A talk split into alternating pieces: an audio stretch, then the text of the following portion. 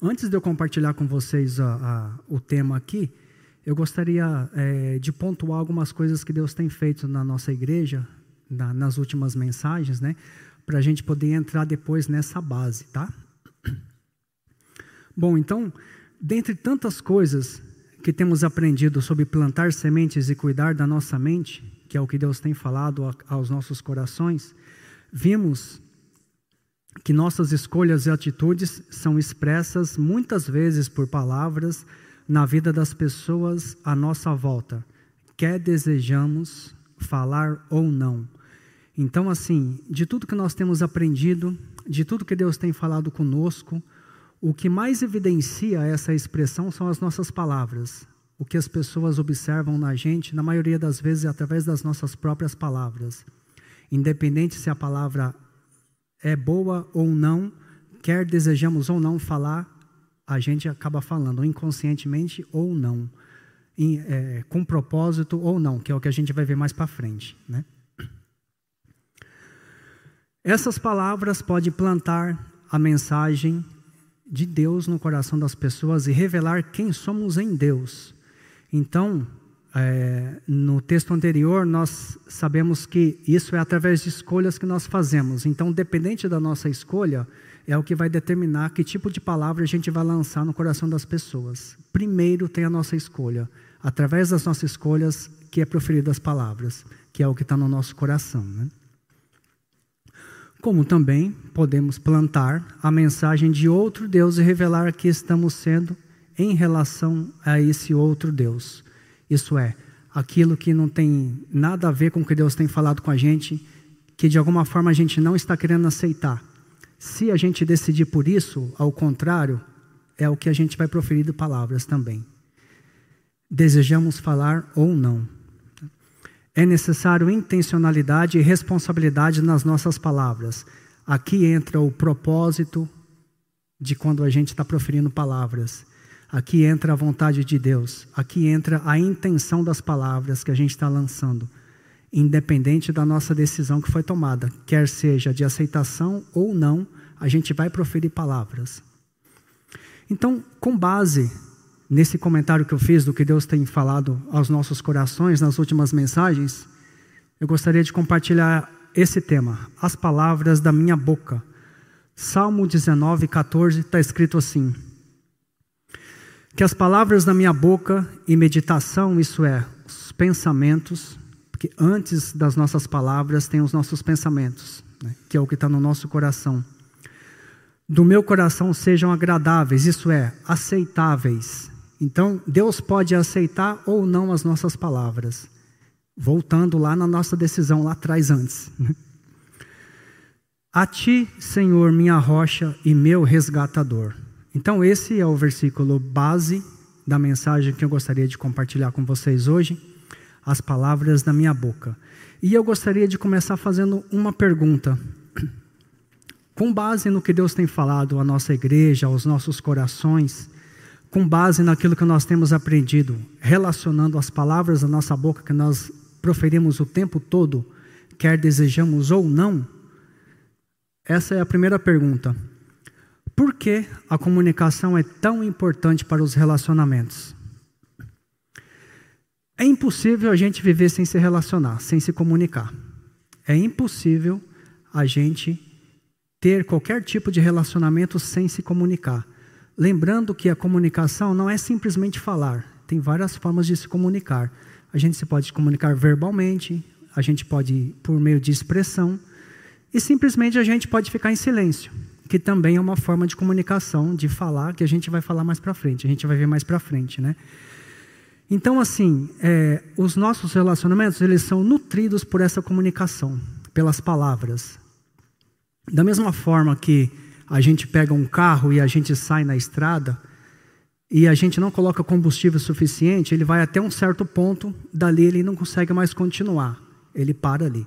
É a mesma coisa os nossos relacionamentos. Se eles não forem nutridos por comunicação, por palavras, a gente não consegue chegar até onde a gente, no nosso objetivo. Né? Mas não é fácil se comunicar. Não é fácil se comunicar. É difícil se comunicar. a gente pensa que é fácil, porque muitas vezes a gente profere palavras sem pensar, que é o que a gente vai ver um pouco mais para frente também. Mas, se nós proferíssemos palavras sempre pensando antes, a gente ia perceber o quanto é difícil a gente se comunicar e a gente se proferir palavras. Tanto é que é uma verdade que não é fácil se comunicar, que em Tiago 3,8 ele diz exatamente isso. A língua, porém, ninguém consegue domar. É um mal incontrolável, cheio de veneno e mortífero. Então, a própria Bíblia, a própria palavra de Deus está nos dizendo que não é fácil se comunicar. Queira nós desejamos falar ou não, não é fácil se comunicar. Principalmente quando tem a intencionalidade e os propósitos nas palavras de acordo com a vontade de Deus. Aí se torna mais difícil ainda a gente controlar a nossa língua, dentro da nossa tendência humana. Esse versículo de Tiago 3,8, ele tem um contexto antes que é muito importante, porque ele já começa aí. A língua, porém, então ele parte de um contexto, né? No início de Tiago 3, ele fala que nós temos o domínio sobre muitas coisas aqui na terra, sobre animais, sobre aves, sobre peixes e sobre coisas criadas pelas mãos do homem também, pelas nossas mãos. Como, por exemplo, ele fala no início do, do, do versículo, do, do capítulo, que a gente, se a gente coloca um freio na boca do cavalo, a gente domina o cavalo, a gente guia o cavalo para onde ele, a gente quer que ele nos leve. E o freio em relação ao tamanho do cavalo é bem desproporcional, né? E com um freio na boca, a gente consegue dominar um animal bem desproporcional ao tamanho do freio. E ele fala também de um navio. A gente sabe o navio, o tamanho dos navios que são hoje, né? E o que, que é, direciona o navio, a rota do navio? O leme. E o tamanho da leme em proporção ao tamanho do navio é muito diferente. Então, um navio daquele tamanho, independente dos ventos, independente de como está o movimento das águas, a leme que consegue conduzir ele. Nós conseguimos determinar para onde o navio quer ser direcionado. E ele fala também uma coisa que chama mais atenção é que uma floresta, uma gigante floresta, ela pode ser incendiada por um princípio de incêndio, por uma pequena, é, um pequeno incêndio, uma pequena chama de fogo pode incendiar uma floresta enorme. E quando ele fala dessa pequena chama, desse princípio de incêndio, que pode incendiar uma floresta enorme, aí ele entra relacionando a nossa língua em relação ao nosso corpo. Porque a nossa língua, a Bíblia fala que ela é como fogo, e ela tem um poder destruidor. Ela tem um poder tanto para trazer vida quanto para trazer morte. E ao mesmo tempo, a Bíblia fala que nós não conseguimos controlar a nossa língua. Nós conseguimos controlar um monte de coisa, mas a nossa própria língua a gente não consegue controlar. Por causa da nossa natureza, por causa das nossas tendências, de várias influências, enfim, a gente vai ver mais para frente. Né? Então, uma vez que é difícil se comunicar, é difícil você proferir palavras, e nós temos essa tendência, eu coloco mais uma pergunta aqui por que muitas vezes eu costumo ferir pessoas com palavras? Então, se é difícil, é comum a gente ferir pessoas com palavras. De novo, quer desejamos falar ou não, nós temos a tendência de ferir pessoas, intencionalmente ou não, propositalmente ou não. De alguma forma, nós temos essa tendência de ferir pessoas com as nossas palavras. Então, eu coloquei aqui três é, principais motivos que levam a gente a ferir as pessoas com as nossas próprias palavras. Um primeiro ponto, que é um ponto muito comum e um ponto muito assim do dia a dia, herança familiar.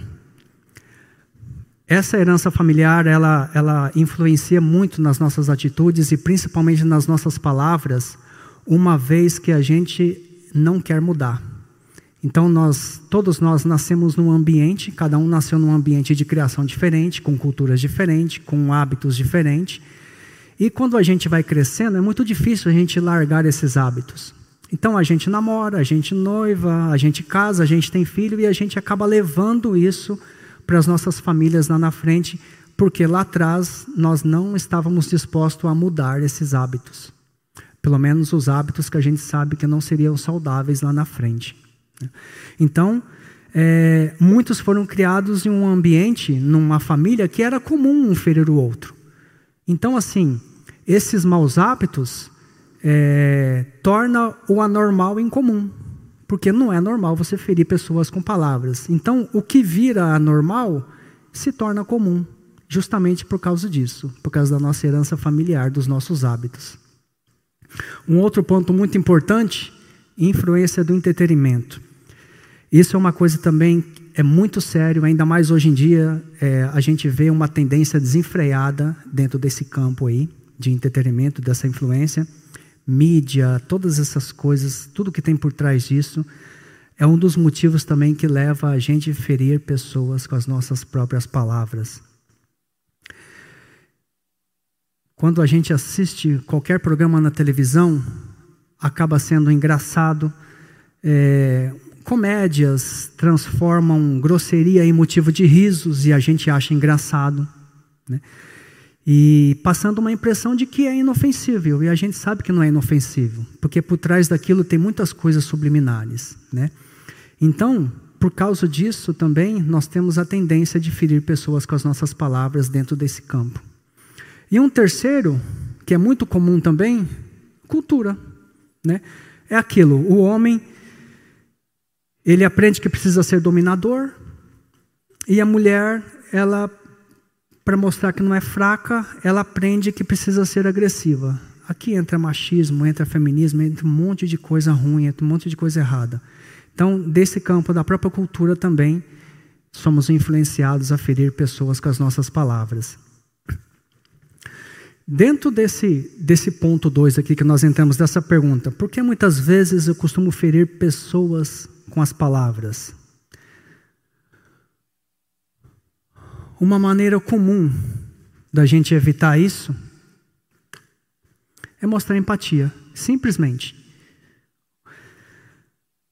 Não tem coisa melhor do que a gente se colocar no lugar do outro para a gente observar que impacto as nossas palavras está tendo no outro seja qual for o outro, se é um cônjuge, se é um filho, se é um vizinho, se é um familiar, se é um irmão da igreja, não importa. Não tem nada melhor, nada mais eficaz para a gente observar o impacto das nossas palavras no outro quando a gente nos coloca como empatia. Né? Então, é, essa é uma forma que a gente deve fazer para evitar que isso aconteça, que as nossas palavras possam causar ferimento nas pessoas, mostrando empatia, simples assim. Uma coisa muito importante também, nós temos que observar pessoas respeitosas, né? E a gente observando a forma que a pessoa conversa, como ela se comunica, a gente observa, a gente detecta que se foi, se ela teve bons exemplos ou não. Então é muito importante nós nos espelharmos em bons exemplos, né, em pessoas de, de que espelhem bons exemplos para nós nessa, nesse campo da comunicação. Né? Com base nesse ferimento, que pode ser muito comum, o que nós precisamos fazer que aconteça, que o mais comum é ter a, a, a empatia, o que Deus nos orienta?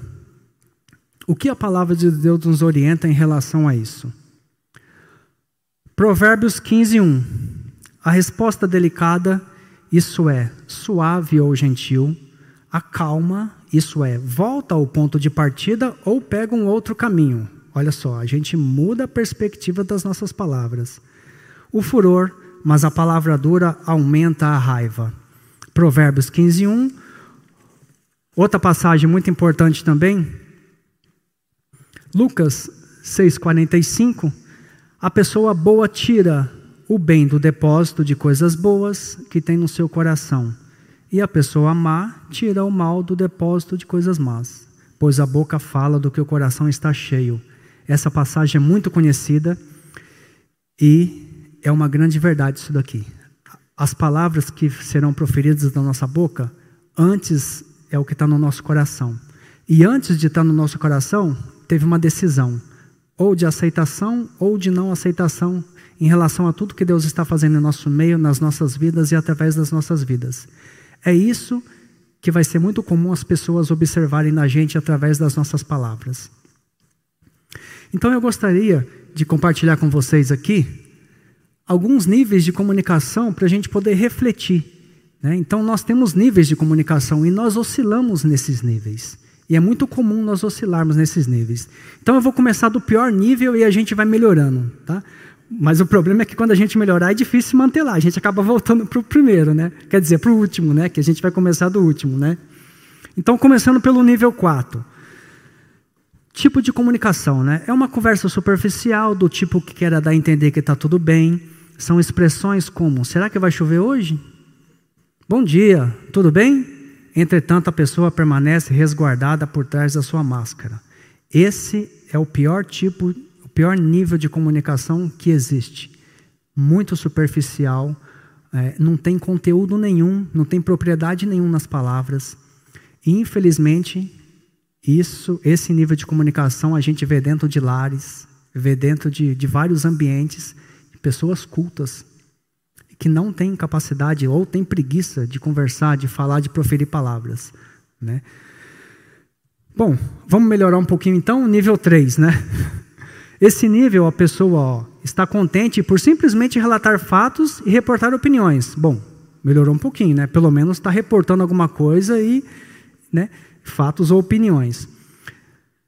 De outros, sem fazer nenhum comentário substancial, ainda continua numa superfície rasa, não tem substância nenhuma as palavras ainda. Apesar de ter melhorado um pouquinho, de estar relatando fatos e opiniões, ainda não tem substância nenhuma nesse nível de comunicação. A pessoa não sai da sua casca para dar-se a conhecer e não expõe seus pensamentos e sentimentos. A comunicação é limitada. Então a pessoa fala de coisas, ela não fala de si mesma, ela não expõe seus sentimentos. Ela só fala de coisas e de situações. Melhorando um pouquinho, vamos para o nível 2. Aqui, as pessoas começam a revelar as suas ideias e pareceres. Opa! É o começo de uma comunicação real. Eles se dispõem a correr o risco de expor o que pensam e de propor soluções próprias. Nós corremos riscos de se comunicar a comunicação ela é um risco. Quando a gente profere palavras, nós estamos correndo risco. Quer desejamos ou não, como nós vimos no começo. Né? Se você se comunica nesse nível, existe grandes esperanças de que ainda ocorra um aprofundamento maior na intimidade. Então aqui a gente dá um passo para ter uma comunicação mais real possível em relação ao próximo, aqueles que Deus coloca no nosso caminho quando a gente profere as nossas palavras. E finalmente chegando no nível 1, Aqui a comunicação é total. As pessoas estão abertas ao partilhar seus sentimentos, opiniões e pensamentos. O diálogo baseia-se em honestidade e abertura completa. Porém, é muito fácil atingir esse não é muito fácil atingir esse nível. E quando atinge, torna-se difícil mantê-lo, porque as pessoas se sentem medo de ser rejeitadas. Então, a gente tem uma dificuldade tremenda de chegar num nível de comunicação onde as nossas palavras sejam mais aceitáveis possível, primeiro diante de Deus, em relação às pessoas que Ele coloca no nosso caminho. E quando a gente consegue chegar nesse nível, é difícil a gente se manter. Por quê? Aí aparece um problema, você já oscila. Aparece uma situação, você já oscila. Porque nós somos assim, né? Nós oscilamos muito, né? Então, eu deixo aqui compartilhado alguns níveis de, de comunicação que fazem parte desse contexto aqui desse tema. E diante disso, como fortalecer a comunicação?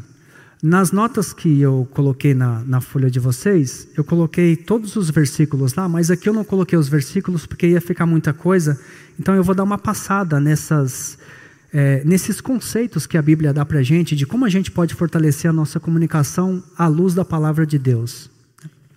E uma das formas é: a comunicação é sempre uma mão uma via de mão dupla.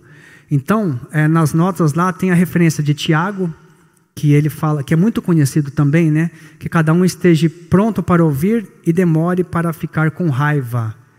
Quando isso é uma verdade nas nossas falas, né? Nas nossas palavras, a gente teve a capacidade de desenvolver o ouvir primeiro antes de falar. Né? E lá também fala em Provérbios 18, 13. Irmãos, o livro de Provérbios é um livro que fala muito da língua. É um livro assim, tem, muitas, tem muitos versículos que fala da língua e ele expõe lá o poder que tem a nossa língua, tanto para a vida quanto para a morte. Né? Provérbios fala muito disso. Provérbios 18, 13. Quem responde antes de ouvir, mostra que é tolo e passa vergonha. Aqui evidencia que as palavras não têm sabedoria, não têm propósito, elas vêm de uma decisão tomada errada lá atrás, que antes das palavras, a decisão, o nosso coração, e a gente transborda aquilo que está no nosso coração. Um outro ponto, deve-se escolher o tempo adequado para se comunicar. Tudo tem o seu momento, tudo tem a sua hora, tudo, tudo tem é, o seu propósito. Né? Então a gente é, tem que entender o momento que a gente vai proferir palavras, o momento que a gente vai conversar, o momento que a gente vai ouvir. Tudo tem o seu momento e nós temos que estar sensíveis a isso. E quem nos dá esse discernimento é Deus através do Espírito Santo. E desse item aí, que nós devemos escolher o tempo certo para se comunicar, adequado, é, Efésios 4, 26. Se vocês ficarem com raiva, não deixe que isso faça com que vocês pequem, e não fiquem com raiva o dia inteiro. Um outro ponto. Fale sempre a verdade em amor. A verdade ela é sempre será verdade mas ela tem que ser dita em amor. E a gente sabe que o amor ele vem de Deus, ele não vem de nós mesmos. Então Deus, através da nossa vida, é, mostra né, o amor às pessoas por meio de palavras, por meio de várias situações. Né? Colossenses 3,9, muito direto, muito objetivo, não mintam uns para os outros. Ponto final. A verdade sempre será verdade. Não seja precipitado ao responder, de novo, Provérbios 15, 28. As pessoas corretas pensam antes de responder, as pessoas más respondem logo, porém as suas palavras causam problemas. Aqui a gente vê de novo o reflexo da decisão tomada lá atrás, na consequência, quando a gente profere palavras. Não responda com raiva. Ixi, aqui é complicado, hein? Provérbios de novo, 15, 1. A resposta delicada acalma o furor, mas as palavras duras aumentam a raiva, que nós lemos lá no início. Né? Evite aborrecer o seu próximo. Da mesma forma que a gente pode ferir o próximo com palavras, a gente também pode aborrecer, que só muda de, de situação, né? continua fazendo mal. Né? E uma forma da gente evitar a, aborrecer o próximo está lá em Provérbios 10, 19 Quanto mais você fala, mais perto está de pecar. Se você é sábio, controle a sua língua. Essa é a palavra de Deus para todos nós em relação à nossa língua, irmãos. Isso mostra que não é fácil, que é difícil se comunicar, como diz Tiago lá no início. E por fim, dentro desse tópico, não culpe ou critique o seu próximo. Então, olha a importância e a intencionalidade das nossas palavras, como que a gente tem um cuidado. Porque a gente pode, é, seja intencionalmente ou não, estar criticando o nosso próximo, aquele que Deus está colocando no nosso caminho.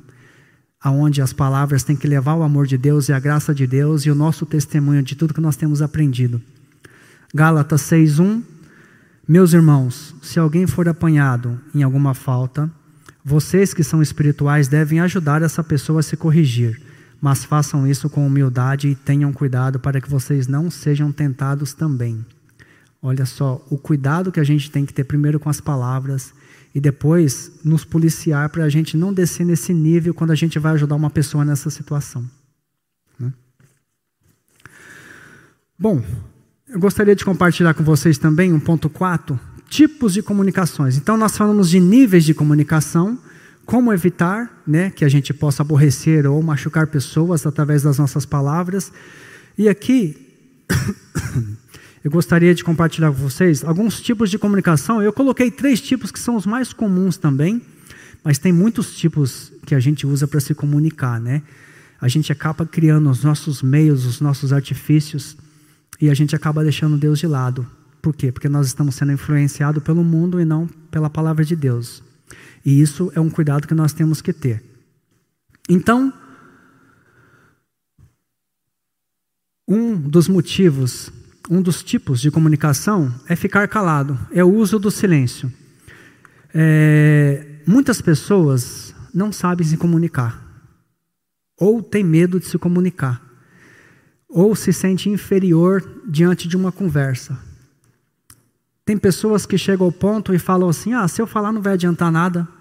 Ah, o que, que adianta eu falar? Não vai resolver nada, já estou cansado disso daí, eu sei que não vai sair disso.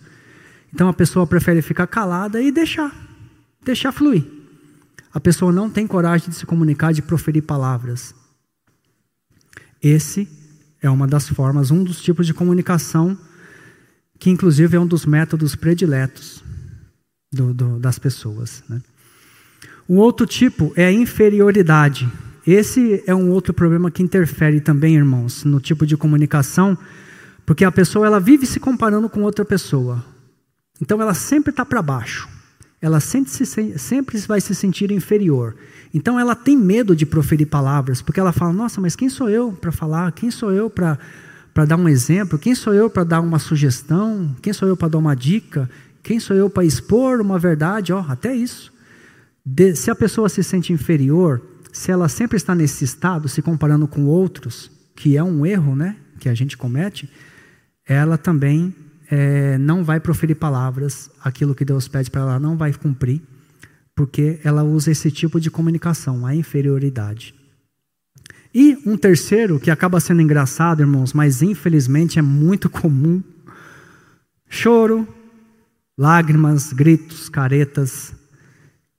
É engraçado, mas infelizmente é muito comum a gente ver isso dentro de casa, a gente vê na nossa família, a gente vê em vários lugares, em ambientes dos mais diversos que a gente possa imaginar, a gente acaba se deparando com esse tipo de comunicação, né?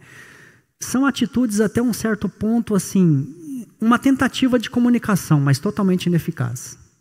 Não adianta, não rola isso. Não rola, não adianta. Isso já ficou muito tempo, já já passou muito isso daí. Mas infelizmente a gente ainda convive com esse tipo de comunicação em alguns ambientes. Né? Então assim, nós entramos num âmbito aqui bem do nosso dia a dia, né? A gente é, entrou em níveis de comunicação, como que nós podemos fortalecer a nossa comunicação à luz da palavra de Deus, que são aqueles versículos que eu mencionei naqueles itens lá. Os tipos de comunicação que nós criamos, muitos tipos de comunicação, né? É, nós criamos nossos meios e nossos artifícios e a gente acaba seguindo por esse caminho que a gente, né? é, escolhe e deixa Deus de lado. Né?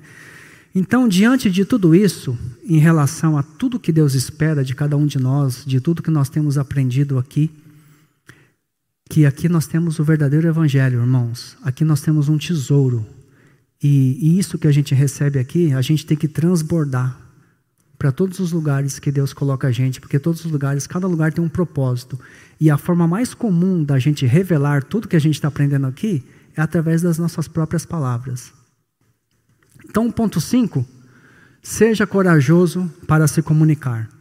Nós temos que ter coragem, porque as nossas palavras elas devem ter propósitos, elas devem ser intencionais. Uma vez que elas têm que ter essa propriedade, nós temos que ser corajosos. Né? A coragem compensa. Entre todas as ferramentas que Deus nos deu, as palavras são as mais importantes. Deus nos dá todos os recursos necessários que a gente precisa para a gente levar a graça de Deus, o amor de Deus nos lugares que Ele coloca a gente e diante de pessoas que Ele coloca no nosso caminho. Ele nos dá sabedoria, Ele nos dá discernimento e de, de, de tantas ferramentas que Deus nos dá, uma das ferramentas principais são as palavras que Ele coloca na nossa boca. Né? Então, por isso que é preciso muita coragem para a gente se comunicar, porque a gente entende a responsabilidade que a gente tem, que a gente tem em relação às nossas palavras que são proferidas da nossa boca. Provérbios 18, 21. O que você diz pode salvar ou destruir uma vida. Use bem as suas palavras e você será recompensado. Então aqui fica mais um alerta, de novo no livro de Provérbios, que fala muito sobre essa questão da língua, né? Ele coloca aqui o bem e o mal ao mesmo tempo em relação à nossa língua, em relação às nossas palavras, do poder que tem a nossa língua. E aqui ele fala que se nós usarmos as palavras bem, nós seremos recompensados. Aqui eu entendo que Deus coloca nós numa posição de honra, nós ficamos felizes, nós nos sentimos úteis, porque a gente está fazendo a vontade de Deus e isso para a gente é uma alegria. Eu entendo que essa é a recompensa nossa, é essa alegria de poder fazer parte do reino de Deus e de estar tá sendo usado por Deus. Né? Isso desde que as nossas palavras, é, nós usemos bem as nossas palavras. Né?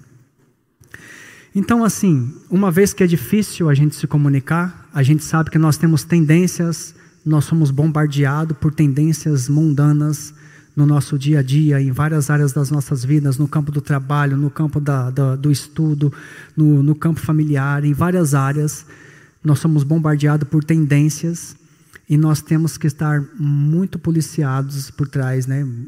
bem revestido com a palavra de Deus para a gente poder suportar e não aceitar isso nas nossas vidas e nem deixar isso entrar nas nossas casas, né?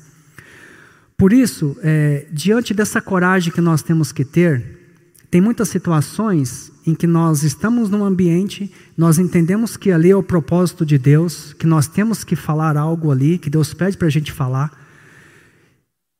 e a gente de repente fica numa saia justa, e de repente falta palavras, de repente dá um branco, porque nós somos seres humanos, é comum acontecer isso com a gente. Mesmo a gente entendendo a vontade de Deus, mas nós somos falhos, e isso pode acontecer.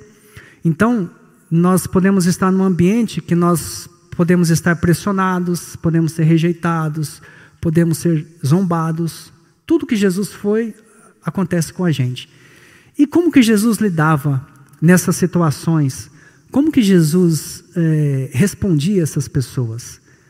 A gente sabe muito bem que as palavras não vinham dele, né? Vinham direto do Pai. Ele falava tudo vindo do Pai.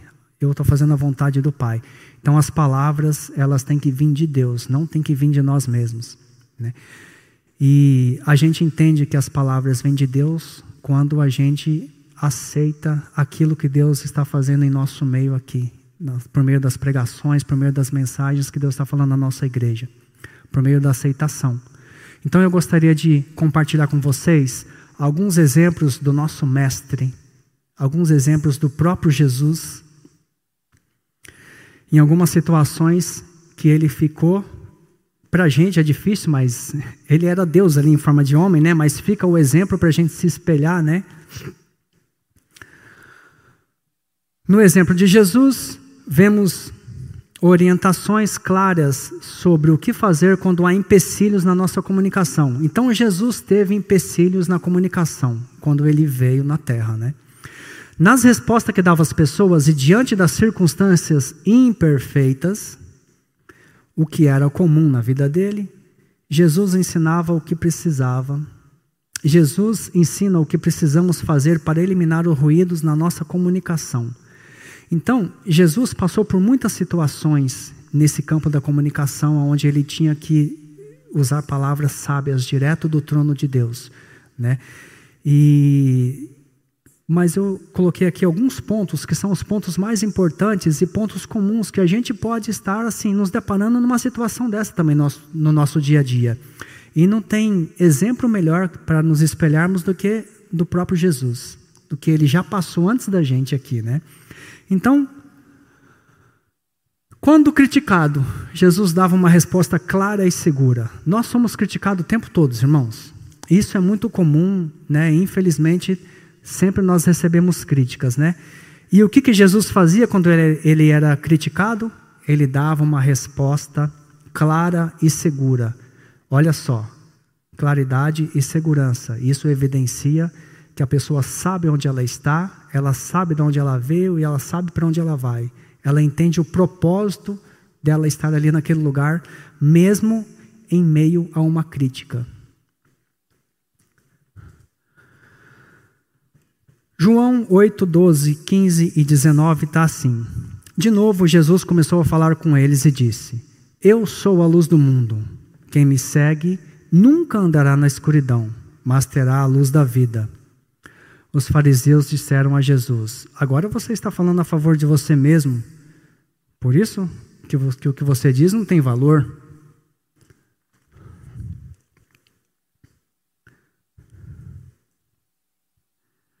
Por isso que o que você diz não tem valor. Jesus respondeu: Embora eu esteja falando a favor de mim mesmo, o que eu digo tem valor e é a verdade.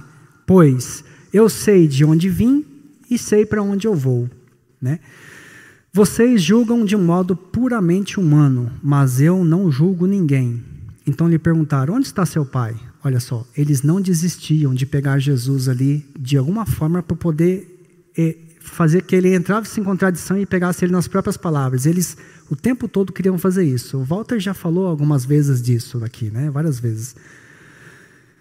Onde está seu pai? Jesus respondeu: Olha só, clareza e segurança. Vocês não conhecem vocês não, conhe não me conhecem e também não conhecem o meu Pai. Se de fato me conhecessem, conheceriam também o meu Pai.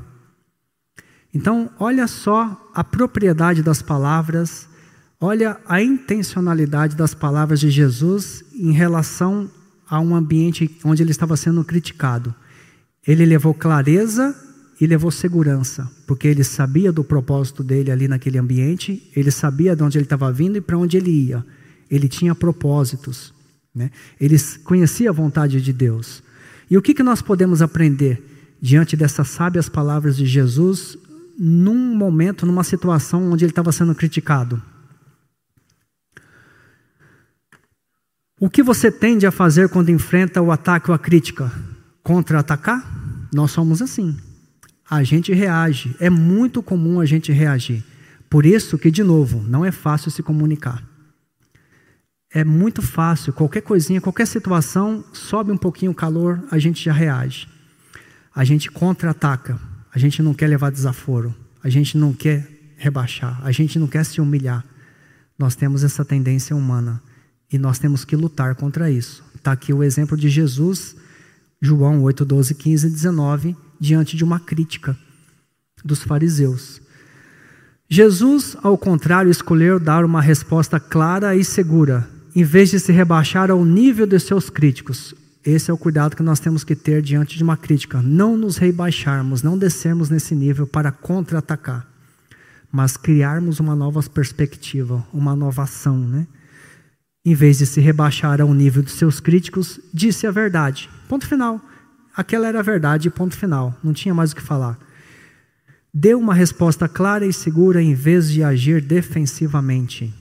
Então aqui fica o exemplo do nosso mestre diante, é, no, no, campo da comunicação, diante de palavras, num, num momento que nós estivéssemos criticados. Quando duvidaram dele, o que, que Jesus fazia? Fornecia provas. Então, assim, quem nunca duvidou da gente, né? Dentro da nossa própria casa, nós somos duvidados, né?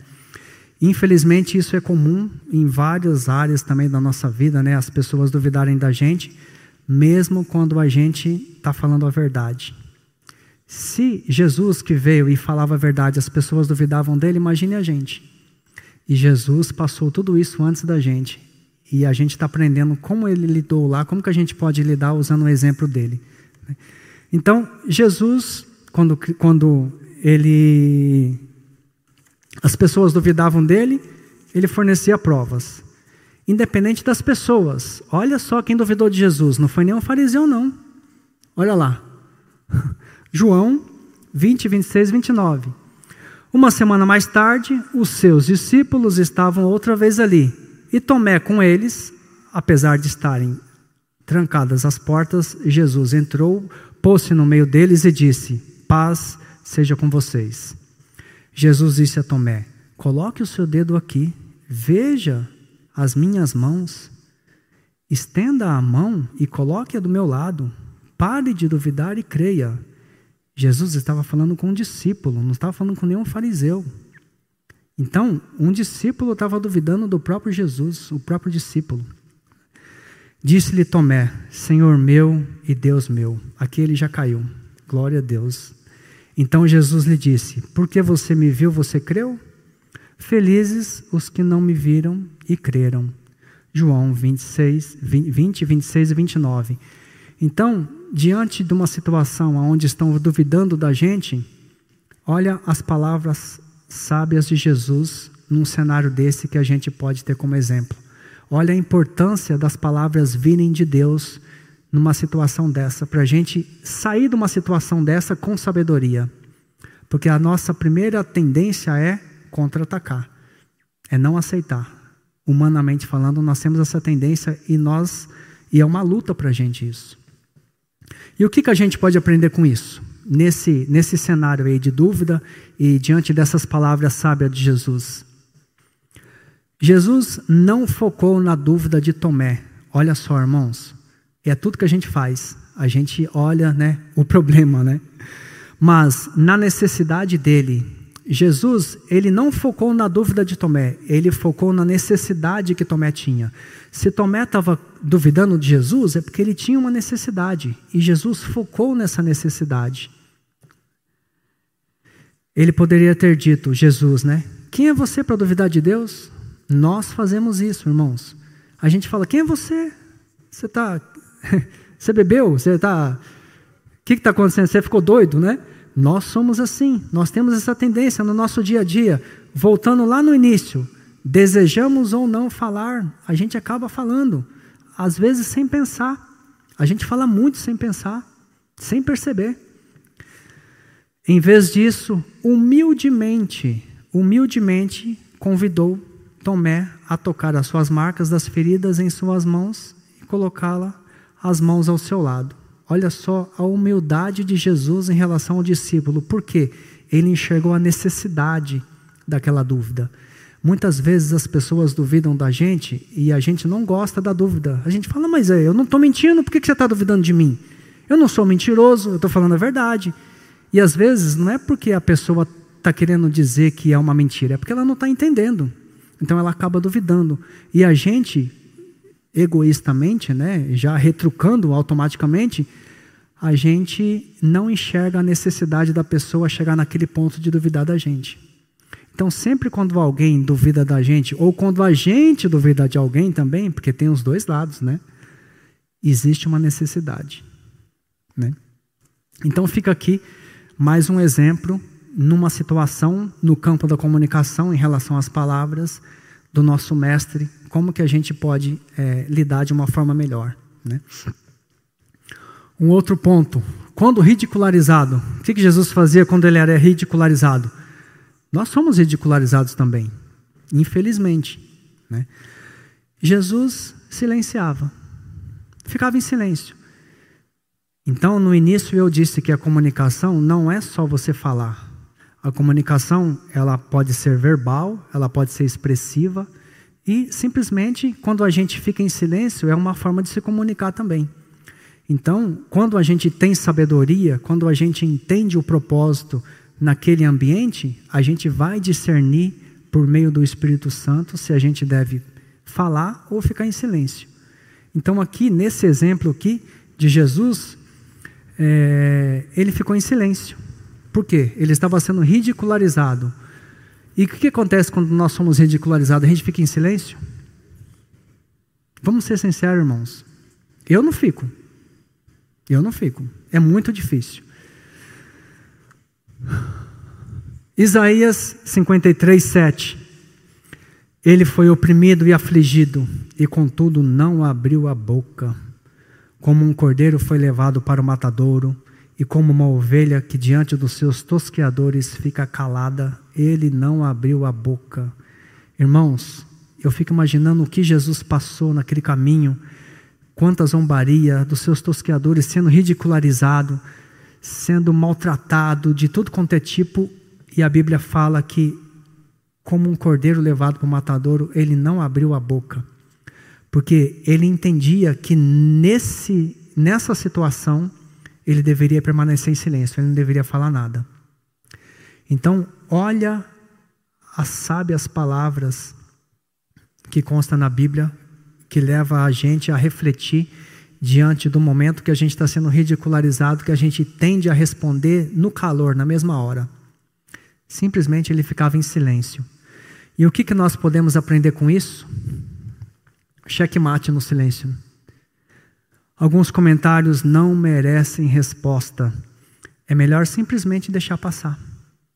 A crítica, às vezes, deve ser respondida, mas a crítica sarcástica ou zombadora nunca merece resposta. A crítica sarcástica e zombadora não merece a nossa resposta. Nós não devemos reagir num ambiente desse, numa situação dessa de crítica sarcástica ou zombadora.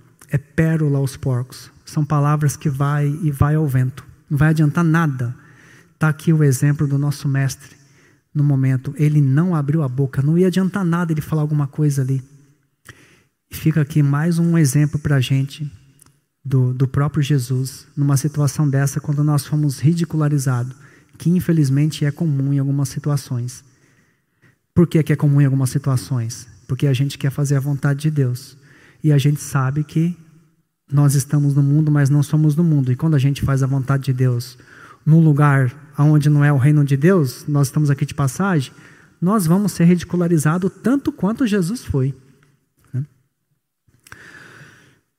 Mais uma situação aqui. Quando prensado num canto, o que, que Jesus fazia? Acendia a luz. Olha que lindo isso, irmãos. Olha que palavra. Mateus 22, 19 e 22. Mostre-me a moeda usada para pagar o imposto. Eles lhe mostraram um denário. E lhes perguntou: De quem é essa imagem, essa descrição? É de César, responderam eles. E lhes disse então: Deem de César o que é de César e de Deus o que é de Deus. Ponto final. Ponto, acabou. Não tem, não tem mais o que falar. Não tem mais o que falar. De novo, ele estava sendo prensado no canto e os religiosos tentando pegar ele nas próprias palavras. E olha a sabedoria de Jesus, olha essas palavras, olha a profundidade dessas palavras. Isso evidencia é, tanta sabedoria que olha o que aconteceu. Ao ouvirem isso, eles ficaram admirados e deixando-o retiraram-se. É isso que tem que acontecer, irmãos. As nossas palavras, elas têm que ser admiradas pelas pessoas.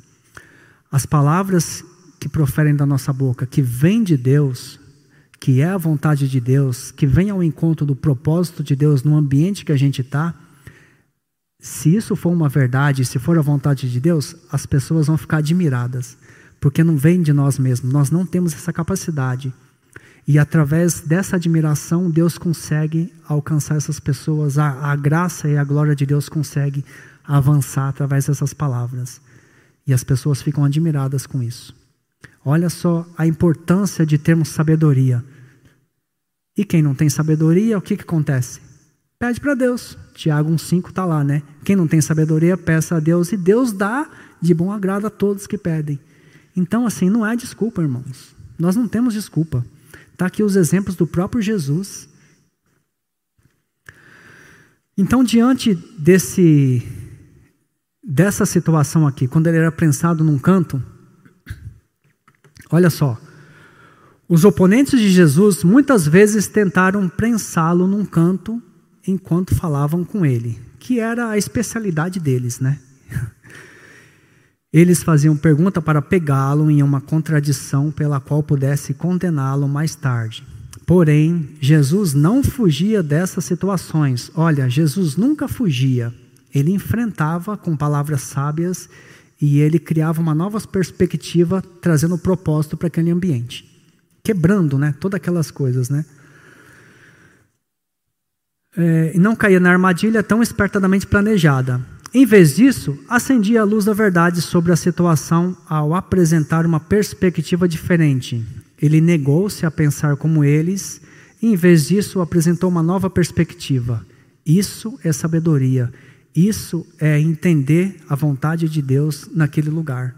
Porque quando a gente não entende a vontade de Deus é, numa situação dessa, quando a gente está prensado num canto e a gente fica numa saia justa, a gente não tem sabedoria nas palavras. A gente quer falar por nós mesmos, quer reagir, a gente não quer engolir sapo, a gente quer fazer, não quer se rebaixar. Né? Então, mais um exemplo aqui de Jesus numa situação em que ele foi prensado num canto pelos religiosos. Quando rejeitado, o que, que Jesus fazia? Ele ia para outro lugar. Simplesmente. Quando a gente é rejeitado, o que, que a gente faz? A gente quer aceitação, a gente não quer ser rejeitado, a gente quer ficar ali. Não, olha, deixa eu te falar, não, não. A gente não quer aceitar. E a gente já foi rejeitado. E a gente está insistindo em cima de uma rejeição. Aquela pessoa já rejeitou a gente e a gente está insistindo. Aqui, irmãos, é, um, é um, um ponto muito importante. Eu coloquei uma referência aqui, ó. Depois que Jesus expulsa os demônios de dois homens no cemitério, que entram nos porcos e eles se atiram no, no, no lago, né? Jesus foi expulso da região de Gadara. Tem essas três referências bíblicas aí. Em agosto do ano passado, o Walter pregou aqui, alguns de vocês vão lembrar, ou a maioria vai lembrar. Jesus ou os porcos, lembra? Então, nessa pregação, o Walter explicou bastante é, sobre o que aconteceu nesse cenário onde Jesus se deparou, né? E quando Jesus fez tudo o que tinha que fazer, Jesus expulsou os demônios de dois homens que moravam no cemitério, que era muito violento, as pessoas tinham medo deles. E o que, que Jesus fez? Expulsou os demônios. E os, os demônios foi para os porcos, e os porcos foram para o lago e, e, morreram todos afogados. E o que, que aconteceu? Depois de um milagre de Jesus, o que, que aconteceu? Os homens das cidades foram se reunir para escolherem Jesus ou os porcos. Olha para que, que eles foram se reunir? Para decidir, para fazer uma escolha. E agora, Jesus ou os porcos? A luz ou as trevas? Né? Por quê? Eles estavam tão apegados às coisas materiais, porque os porcos movimentavam toda a economia daquela região. O Walter explicou na pregação lá que ele deu, né? E quando as pessoas é, viram que aquele monte de, de, de porcos foram embora, morreu tudo, eles ficaram desesperados. Por quê? E agora? A gente não tem mais economia na nossa região. Tudo que a gente tinha, Jesus matou. Eles não entenderam o que Jesus fez, eles não enxergou em milagre, eles olharam os próprios interesses. E porque eles olharam os próprios interesses e não enxergaram o milagre de Jesus, o que aconteceu com Jesus? Ele foi rejeitado, ele foi expulso da região. Isso o Walter explicou muito bem numa pregação que ele falou só sobre isso, desse tema. Então, assim, esse milagre de Jesus, ele praticamente perturbou todos os homens daquela região, por causa da economia que eles tinham através desses porcos. Em relação aos seus apegos, né, em, em relação a a, a decisão deles da claridade, da escuridão, do egoísmo, da abnegação. Eles tiveram que decidir. E eles decidiram expulsar Jesus. Né? Entre o dinheiro e uma vida de felicidade e confiança em Deus, eles escolheram o dinheiro. Expulsaram Jesus. Jesus levou uma chance deles serem felizes, né, deles conhecerem a verdadeira felicidade. Eles tomaram a decisão deles. E o que, que Jesus fez? Jesus ficou insistindo: não, peraí, ó, eu vou fazer outro milagre aqui, eu vou trazer mais um monte de porco. não era propósito, não tinha nada a ver. Jesus, o que Jesus tinha que fazer, ele fez e ponto final. Quem entendeu, entendeu. Quem não entendeu, não entendeu. Quem aceitou, aceitou. Quem não aceitou, não aceitou. Aí é cada um. Jesus faz o que tem que fazer. Agora, se a gente vai aceitar ou não, é posicionamento nosso. Eles não aceitaram, porque eles enxergaram os seus próprios interesses e Jesus foi rejeitado. Mas a questão aqui não é os interesses deles, a questão aqui é: nós também somos rejeitados quando a gente leva a palavra de Deus em algum lugar que Deus pede para a gente levar a palavra dele. Qualquer ambiente, para qualquer pessoa que ele colocar na nossa frente, é, não é que a gente vai pregar, vai ler a Bíblia, vai abrir a Bíblia, a gente vai testemunhar a nossa fé, a gente vai compartilhar o que a gente tem aprendido, quem nós éramos, quem nós somos. E as pessoas muitas vezes veem isso principalmente por meio das nossas palavras. Elas ouvem isso da gente. Né?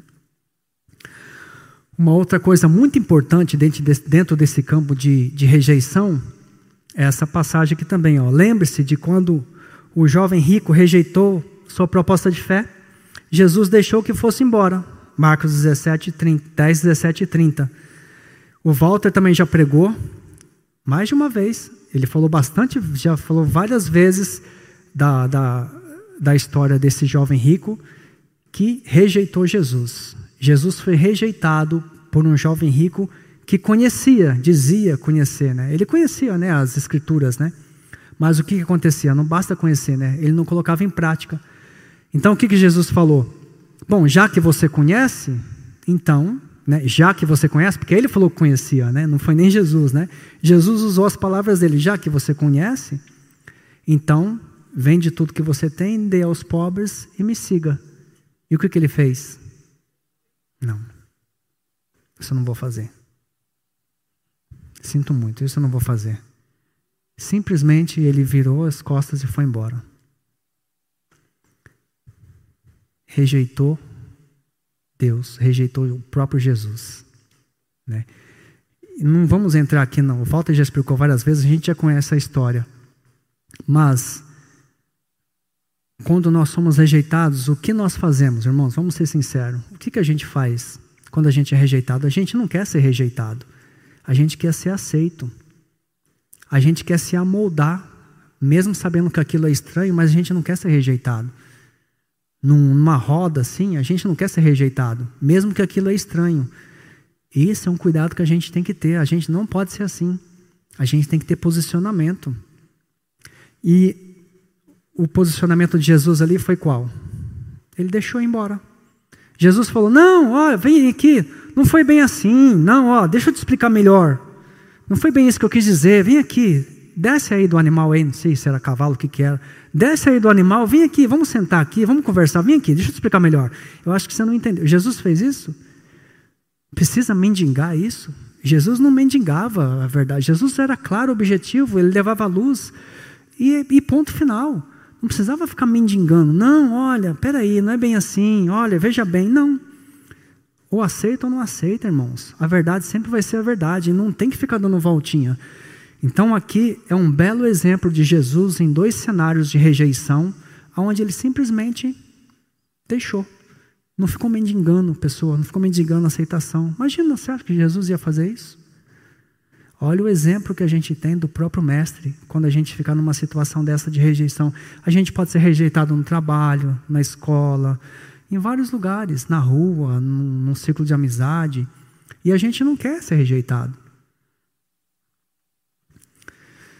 Isso porque eu nem estou falando que foi rejeitado porque levou a palavra de Deus, porque falou a verdade, hein? Às vezes você não está nem falando nada e está sendo rejeitado, e mesmo assim você não está querendo ser rejeitado. Imagine se você estivesse falando a palavra de Deus. Então, assim, é, quando a gente não aceita ser rejeitado, a gente insiste com a pessoa, o que, que acontece? isso gera mais orgulho na pessoa ainda. É o contrário. A gente afasta ainda mais a pessoa de Deus do que aproxima ela. Quando a gente está levando o amor de Deus para uma pessoa e a pessoa rejeita a gente e a gente não aceita essa rejeição porque ela não está aceitando aquilo que a gente está proferindo que é uma verdade, e a gente insiste de uma coisa que ela já não aceitou, ela já rejeitou, a gente está alimentando o egoísmo dela ela vai ficar mais egoísta ainda, vai ficar mais orgulhosa ainda, e ela vai se afastar muito mais de Deus do que se aproximar, que era o que a gente estava tentando fazer. Então, olha o perigo que a gente corre e, e como a gente tem que tomar um cuidado. Né? Então, fica aí um exemplo do nosso mestre de rejeição nesse sentido. O outro vai se sentir muito mais importante, né? Cada vez que a gente insistir, ele vai se sentir mais importante ainda. E a gente vai se tornar mais chato ainda, porque crente é chato. Para quem não conhece, antes, quando não era crente, quando eu não conhecia, eu não suportava. Então, o mundo não suporta. E quando você insiste de uma coisa que já foi rejeitado, você se torna mais chato ainda. Você está afastando a pessoa mais de Deus ainda. Então, vamos seguir o exemplo de Jesus. Deixa. Não ficou mendigando, não ficou indo atrás, deixa. A verdade foi lançada. Ouviu, quem tem ouvidos para ouvir, que ouça. Então, assim, diante desses pontos que eu compartilhei com vocês, eu falei no início do nosso dia a dia, das tendências que a gente tem, entretenimento, cultura, herança familiar, níveis de comunicação, tipos de comunicação, porque a comunicação está em tudo, é impossível a gente viver sem a gente se comunicar, sem a gente falar. Eu acho que a gente morre de depressão se a gente não falar. Diante de tudo isso, eu gostaria de compartilhar com vocês aqui alguns pontos para reflexão. Não precisam responder, é só para a gente refletir. Esses pontos eles são muito comuns apesar de serem simples e bem singelos, mas eles são muito comuns, principalmente dentro da nossa casa. Então, um primeiro ponto que eu compartilho. Você tem dificuldade em olhar no rosto da pessoa quando estão conversando?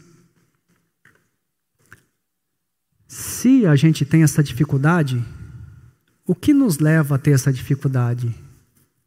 E uma vez que a gente detectou essa dificuldade, o que, que a gente está fazendo para a gente não ter mais essa dificuldade? Né? Então, é um ponto para reflexão. Isso acontece dentro de casa, com marido, esposa, com filhos, com familiares, com tudo. Às vezes a gente está conversando com o nosso cônjuge, a gente não olha no, no, nos olhos da pessoa quando a gente está conversando. Com o filho, a gente não olha. A gente vai falando, ah, tá. Não dá atenção. Então, esse é um ponto de reflexão diante desses tópicos que eu trouxe aqui, relacionado aos exemplos de Jesus, o nosso dia a dia, as nossas tendências. Se a gente tem essa dificuldade de olhar na pessoa. Um outro ponto de reflexão. Você hesita em falar a verdade para o próximo a fim de evitar desagrados ou discussões? A gente leu lá, irmãos, Colossenses 3, 9, se eu não me engano, no início. A verdade sempre vai ser verdade. Não mintam uns para os outros. Ponto final. Verbo no imperativo e ponto final. Não mintam uns para os outros. Não tem mais, não tem condição nenhuma. Não mintam uns para os outros se acontecer isso, se você for assim, se você for. Assim. Não. Não existe condição. Não mintam uns para os outros, ponto final. A verdade sempre vai ser verdade. E você hesita em falar a verdade, seja para qual pessoa que for que Deus coloca no seu caminho, a fim de evitar desagrados, a fim de gerar um ambiente chato, a fim de gerar uma discussão. A verdade sempre tem que ser a verdade, independente de qualquer situação que vai gerar. Mais um ponto de reflexão. Quando há um desentendimento com o próximo, com a pessoa que a gente está, independente da pessoa, você procura entender o que o próximo está dizendo em vez de ficar planejando o que vai responder? Gente, isso daqui é muito, é muito verdade. Porque às vezes nós nos sentimos o dono da razão, né? o dono da verdade. E a gente está certo. A gente fala, não, eu estou certo. Eu estou convicto de que eu estou certo. E a pessoa está falando para você. Você, apesar de estar tá ouvindo a pessoa, pode estar tá até olhando para ela, mas na sua mente você já está. Você não está nem prestando atenção, você só está ouvindo, mas sem prestar atenção. O seu foco está no seu rebate, na sua reação. Você vai reagir com tudo, porque você ali você já dominou a situação. Você não está aceitando é, o que? Você não está ouvindo o que a pessoa está falando. Né? Então, muitas pessoas, é muito comum a gente entrar numa situação dessa, se a gente não tomar cuidado. A gente fica planejando o que a gente vai responder e não dá atenção para a pessoa até ela terminar de falar. Isso é um ponto de reflexão.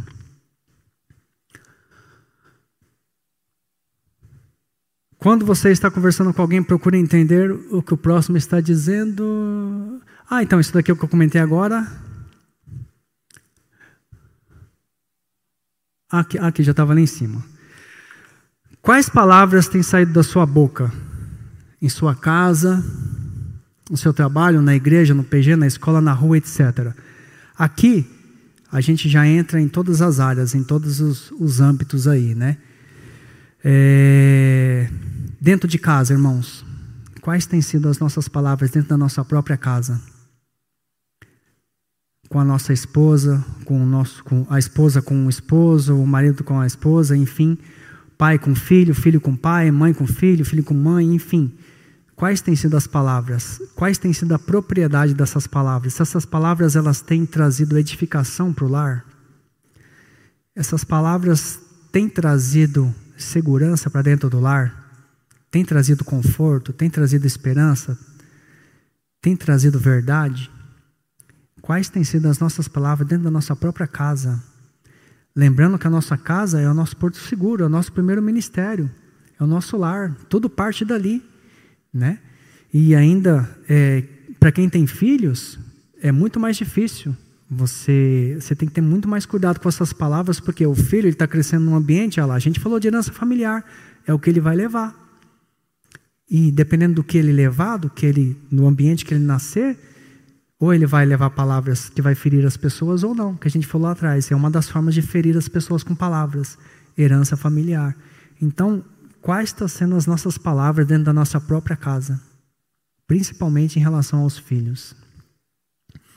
No trabalho, o Walter já falou várias vezes aqui, a gente não está no nosso trabalho só para ganhar dinheiro. A gente tem um propósito naquele lugar. Deus tem vidas para alcançar naquele lugar.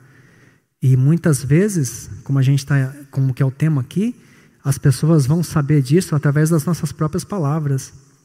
Na igreja, aqui, quais têm sido nossas palavras aqui? Aqui é mais fácil, né? Porque tá tudo irmãos, né? É uma benção, né? Mas quando pisa ali fora, é a mesma coisa? Né? A gente tem que nos policiar também. No PG, olha aqui, irmãos, o PG é uma coisa interessante. Quais têm sido as nossas palavras no nosso pequeno grupo, que é um lugar com propósito para a gente falar, para a gente compartilhar o que a gente está aprendendo aqui. Então, o PG é um ambiente onde é, é, mais importante ainda, não que os outros ambientes não sejam importantes, cada um tem a sua importância, mas o PG tem um propósito muito grande em relação às palavras que nós proferimos. Porque o propósito do PG é a gente crescer compartilhando o que Deus está fazendo no nosso meio, na nossa vida, na igreja. Quem, como nós estávamos, como nós estamos hoje. Agora, se eu chegar no PG e chegar lá e falar, ah, Deus falou isso, isso, isso. Eu falei, é uma verdade? É uma verdade. Tá, mas e daí? Não adiantou nada. Edificou alguma coisa? Isso foi uma verdade, foi falado aqui, mas o que você fez com essa verdade? Você mudou o quê? O que você levou para compartilhar junto com seus irmãos, para vocês crescerem junto e fortalecerem junto? Ah, eu pensava assim, agora eu estou pensando assim, eu estava fazendo assim, agora eu estou fazendo assado. Opa!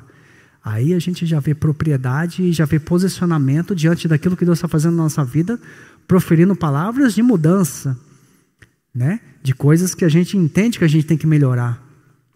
Na escola, muito parecido com o trabalho. Na rua, vixe, na rua, meu Deus do céu, irmãos, quais têm sido as nossas palavras na rua? A gente está no trânsito, a gente toma uma fechada. O que, que a gente fala? A gente acaba de sair da igreja, foi uma bênção. Chega aqui, a gente toma uma fechada. Sai daqui cheio do Espírito Santo, está naquela unção. Toma uma fechada. Lembra os níveis lá? A gente vai lá para o pior nível, volta lá, no nível 4, bem no raso. Olha como que a gente é. Né? As palavras, né? Então, assim, diante de tudo isso, irmãos, Dentro do contexto de Romanos 12, 2, proteja sua mente do mundo, o Walter pregou sobre isso no domingo retrasado, que ele falou, foi muito importante essa pregação e vem muito ao encontro desse tema de hoje, porque antes das nossas palavras proferindo da nossa boca, elas vêm do nosso coração. Antes do nosso coração, teve uma decisão. Nós tivemos que fazer uma escolha. E essa escolha, nós usamos a nossa mente, né? Em Romanos 12, 2, que é muito conhecido também, não vivam como vivem as pessoas desse mundo, mas deixe que Deus os transforme por meio de uma completa mudança na mente de vocês. Assim, dessa forma, vocês entenderão a vontade de Deus, tal, tal, tal. Então, assim, começa lá atrás, na nossa mente, na mudança da nossa. Se nós não permitir que Deus transforme a nossa mente, foi o que o Walter pregou há dois domingos atrás. Como que as nossas palavras vão ser palavras que sejam aceitáveis a Deus se lá atrás a nossa mente não foi transformada? A gente pode chegar num grupo pequeno e simplesmente relatar verdades que a gente ouve aqui, mas não tem mudança da nossa parte, não, não tem ação. Por quê? Porque não teve transformação na nossa mente, mesmo estando dentro da igreja, mesmo a gente ouvindo.